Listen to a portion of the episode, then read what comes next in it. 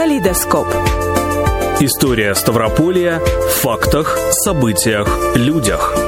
Ведет передачу журналист Аждаут Ибрагимов. Добрый вечер, уважаемые радиослушатели. Продолжаем экскурс в историческое прошлое нашего края. Как мы и обещали, сегодня продолжим э, рассказ о становлении и развитии Кавказских минеральных вод. В 1816 году на пост главнокомандующего войсками на Кавказе был назначен Алексей Петрович Ермолов. В его руках сконцентрировалась огромная власть. Он был командиром отдельного Кавказского корпуса и главноуправляющим Грузией – Ему подчинялись Каспийская военная флотилия, Черноморское казачье войско, Астраханская и Кавказская губернии. Он был чрезвычайным и полномочным послом России в Персии.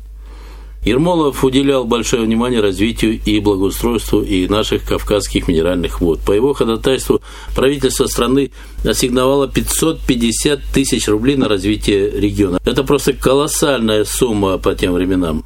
По инициативе э, Алексея Петровича в 1823 году была создана строительная комиссия. В ее функции входили строительство гостиниц, купалин, э, ресторации, благоустройство источников, строительство дорог, мостов, домов для офицеров и солдатских казарм. Именно в 20-х годах XIX века начался процесс градостроения в регионе – по поручению Ермолова был подписан контракт с архитекторами, братьями Бернардаци на строительство зданий на курортах Кавказских минеральных вод. Они успешно выполнили возложенную на них задачу. Современные оценки деятельности Алексея Ермолова на Кавказе носят, в общем-то, такой противоречивый характер – но сегодня с историком Алексеем Круговым мы будем говорить исключительно о его позитивной созидательной деятельности. История Каменот неразрывно связана с историей Кавказа, России в целом и, безусловно, с именем генерала Ермолова. Так, Алексей Иванович? Да, безусловно.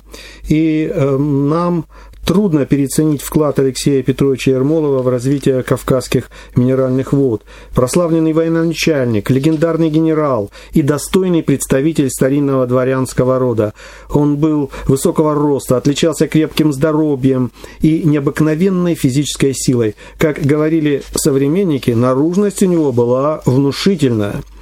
Э, под его управлением край находился 10 лет, с 1816 по 1827 год. Это была знаменитая Ермоловская эпоха. Его не случайно называли проконсулом Кавказа, и это был действительно крутой, как бы мы сказали сейчас, генерал. Но его служебный путь не был усыпан розами, и вы правы, Ермолов, несомненно, был личностью сложной и противоречивой, и споры действительно ведутся до сей поры, и не только в академической среде. Но все же, давайте вспомним вехи исторические. Бородинское да, сражение. он участник Бородинского сражения. Конечно, он лично да. возглавил контратаку на захваченную противником ключевую позицию э, при Бородино. Это батарею Раевского знаменитую. Отличился Алексей Петрович и при взятии Парижа. Э, командуя гвардейцами, он атаковал высоту Бельвиль и вынудил французов капитулировать. И э, вот его авторитет как боевого генерала был очень высок. Ему даже прочили должность военного министра. Да, и был бы замечательный министр. Да, но император решил ну, иначе. Да. Эм, использовал таланты Ермолова в горячей точке империи на Кавказе, здесь у нас. А в то время это был настоящий кипящий котел. Ну вот по воспоминаниям современников, генерал Ермолов старался скрасить как-то вот тяжелую жизнь войск на Кавказе.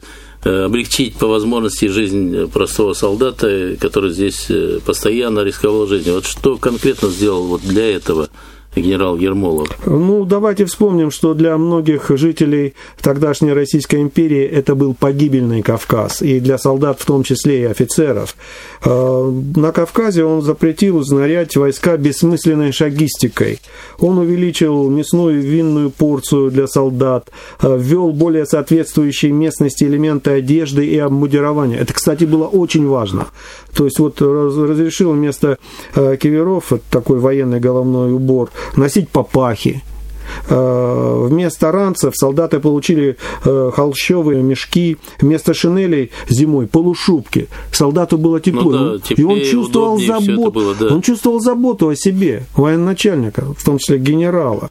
И э, места дислокации войск, э, скажем, по инициативе Ермолова были построены добротные казармы, как тогда описали, прочные квартиры. Более того, он сберег часть э, средств, э, когда его командировали в Персию, и построил на эти деньги в Тифлисе госпиталь, госпиталь для солдат. И поэтому он был кумиром, кумиром своих подопечных. Отец солдатам. Да, отец солдатам, действительно. Они герои Кавказской войны говорили, с Ермоловым было и умирать красно. Вот такая интересная фраза. И э, я еще раз подчеркиваю, что преданность ему солдат и офицеров были столь велики, что сам Николай I, император, опасался возможных волнений в Кавказском корпусе. И отставка э, Ермолова вызвала большой резонанс передовых общественных кругах.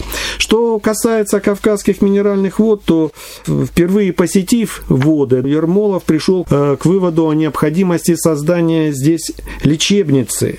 И об этом э, сохранились документы. Письмо его. Письмо министру внутренних дел Арсению Андреевичу Закревскому.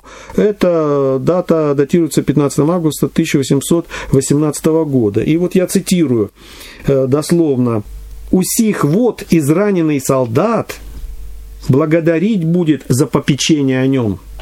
Здесь забота о солдате. Снова о солдатах да, забота, да. Да, да. То есть э, для него цель Кавказских минеральных вод давать облегчение страждущим, как тогда писали. Э, и прежде всего... А страждущие, прежде всего, солдаты. Солдаты, да, офицеры, конечно. да. Ну, и, и эту задачу он ставил на первое место. Э, приказал отремонтировать старые купальни, построить новые деревянные ванны. И действительно, уже к 1821 году на горячих водах было построено новое новое деревянное здание. Их ван. называли Ермоловскими. Ермоловскими, Они были да. возведены вот в классическом стиле. Это был проект архитектора Ивана Францевича Руска. Джованни Лука, его настоящее имя, с 1818 года по приглашению генерала Ермолова в частном порядке Руска находился на Кавказе и состоял при э, генерале для составления проектов и надзора за работами по строению казенных строений. Ну, ему нужен был такой человек, профессиональный архитектор, он его получил. В 1812 году э, на горячих и кислых водах э, были построены первые купальни. И средства на них в размере 60 тысяч рублей пожертвовал астраханский купец Кирилл Федорович Федоров. Эта вот сумма, э, значительная по тем временам, стала тем самым капиталом, вложенным на строительство ванн. То есть вот э, Купчина такой, знаете, от души, что знаете, пожертвовал, это действительно внушительно. Неприжимистый был человек. Нет, да? нет. Очень интересная личность, этот астраханский купец э, Кирилл Федорович Федоров. У нас о нем мало говорят, но именно вот он эти ванны... Как он здесь оказался Да. Ну, а вы знаете, вот так же он не только здесь, он по всей э, Руси Великой, значит, э, оказывал такую вот благотворительную помощь. Это астраханский э, рыбопромышленник, в общем-то, бедняк, своим трудом ставший э, миллионером. И он оставил э, след, э, скажем, заметный след в истории Саровской пустыни. Там очень много было пожертвовано им. И в том числе у нас на Кавказских минеральных водах. Ну и мы уже говорили, что на Ковминводах была учреждена особая строительная комиссия с обязанностью составления проектов э, и сооружения зданий. Эта комиссия была подотчетна Ермолову, это был очень важный э, шаг э, вот, для развития кавказских минеральных вод. И впоследствии эта комиссия стала исполнительным органом, на который возлагалось управление водами. Более того, для строительных строительных работ из Москвы э, э, на курорты была переведена военно-рабочая рота из 250 солдат. Это И они строили вот они эти все строили, сооружения. Они да? занимались, да. Да. Э, Алексей Иванович, ну, памятником административной деятельности Ермолова на водах можно считать и город Пятигорск, наверное, да, как вы считаете? Конечно, абсолютно. Он появился благодаря его заботам. Да. А вот еще серьезная проблема такая была это борьба с эпидемиями, которая свирепствовала на Кавказе в XIX веке. Сегодня, вот, столкнувшись с пандемией коронавируса, мы по-настоящему серьезно задумались о том, как важна вот эта э, работа докторов. Они спасают самое ценное, что у нас есть – здоровье, жизнь. Они делают тяжелую, опасную, часто подвергая себя риску работу. Они же занимались этим и в XIX веке. Вот как это происходило тогда? Ну, будем так говорить, э, на всем протяжении нашей истории, да, вот уже почти 250 лет, э, этой проблемой нужно было заниматься постоянно. А, а что такое Кавказ 19 века? Здесь находился источник опасных инфекционных заболеваний. Смотрите, жаркий климат, серьезные проблемы с водоснабжением, э, санитарно-гигиенические нормы соблюдались очень-очень слабо. И это, в общем, мягко сказано. Э, это прежде всего касалось, конечно, военных. Тесное размещение полков в казармах и на постое в домах местных жителей. Были, как правило, темные, грязные помещения. Не было таких, знаете, просторных, светлых казарм. Но плюс еще плохое питание, употребление в пищу сырых фруктов, овощей, э, а также молочных продуктов. Элементарно э, не мыли руки. В принципе, это были причины массовой заболеваемости и высокой смертности в Кавказской армии. Вот обратимся к запискам генерала э, Ермолова. Главным заразом края он причислял моровую язву, чуму и холеру – они беспощадно карали Кавказскую армию за небрежное отношение к требованиям элементарной санитарии и гигиены. По приблизительным подсчетам э, генерала, из числа всех заболевающих холерой умирал каждый пятый-шестой Да, вот из источников известно, что серьезной проблемой тогда был недостаток э, медицинского персонала, а людей надо было э, лечить.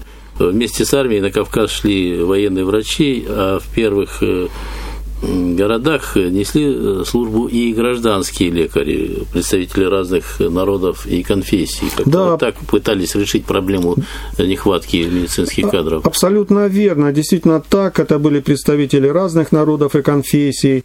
Среди практиковавших врачей на Кавказских минеральных водах часто в то время встречались иноземные имена Генуш, Крейтон, Цея, Конради, Норман, Каргер и другие. А, надо сказать, что эти э, врачи, доктора своими исследованиями внесли заметный вклад в развитие э, будущего курортного района России. Ну, например, в 1811 году Кавказские минеральные воды посетил гофмедик Готфрид Киммель он издал в Москве в 1812 году один из первых путеводителей с топографической картой. И э, этот путеводитель назывался «Письма, написанные во время путешествия из Москвы на Кавказ». С 1816 года обязанности главного врача Кавказских минеральных вод исполнял уроженец города Риги, немец по происхождению, ну, у нас в простонародье Андрей Богданович Цея, ну, а по-настоящему Иоганн Генрих э, Зе. Да, а, интересно. Да, да, да, он был выпускником Санкт-Петербургской медико-хирургической академии и получил в Дербском университете степень доктора э, медицины. Так вот, э, в 1817 году была издана его э, э, новая работа «Описание кавказских целительных вод». Вот он один из первых сделал эту сложную работу, эм, и это было первое обстоятельное по тому времени описание на русском языке кавказских вот этих самых целительных вод наших, да, вышла э, э, эта книжечка э, небольшая, служила своего рода гидом для приезжающих на воды, потому что никакой литературы больше не было. В основном же откуда узнавали? Кто-то приехал, э, из курорта, да, и раз начинает рассказывать, как там хорошо и замечательно, и Кавказ, и горы, и целебные источники, но научного описания не было. Это первое, да, вот это Да, абсолютно верно, да. Это было первое. Да.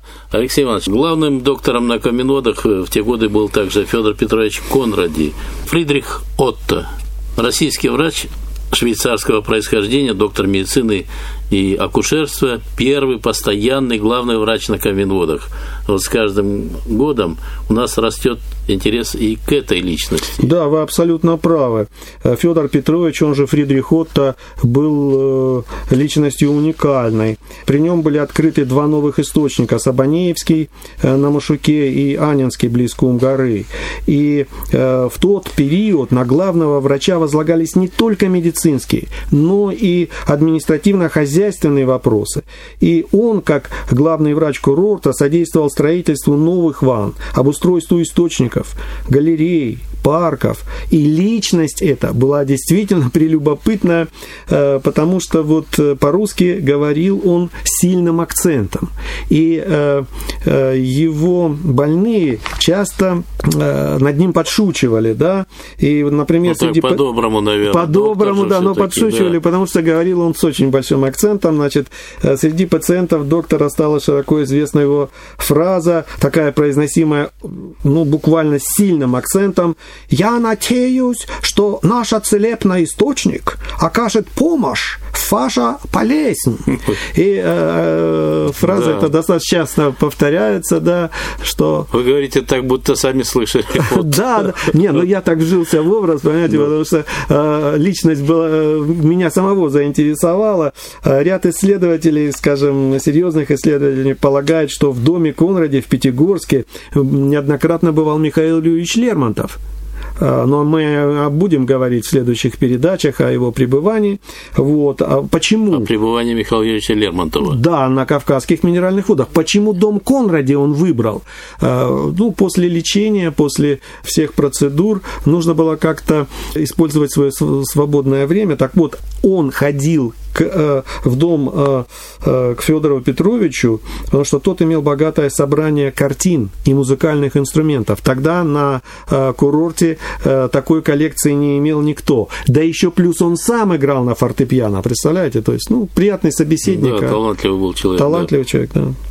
Ну, э, скажу больше. Вот в течение, скажем, первого своего летнего сезона на водах э, доктор Конради успешно занимался лечением, э, как тогда писали, 65 благородных и большого числа простых пациентов. То есть, ну, как люди богатые, состоятельные, так и из низших сословий.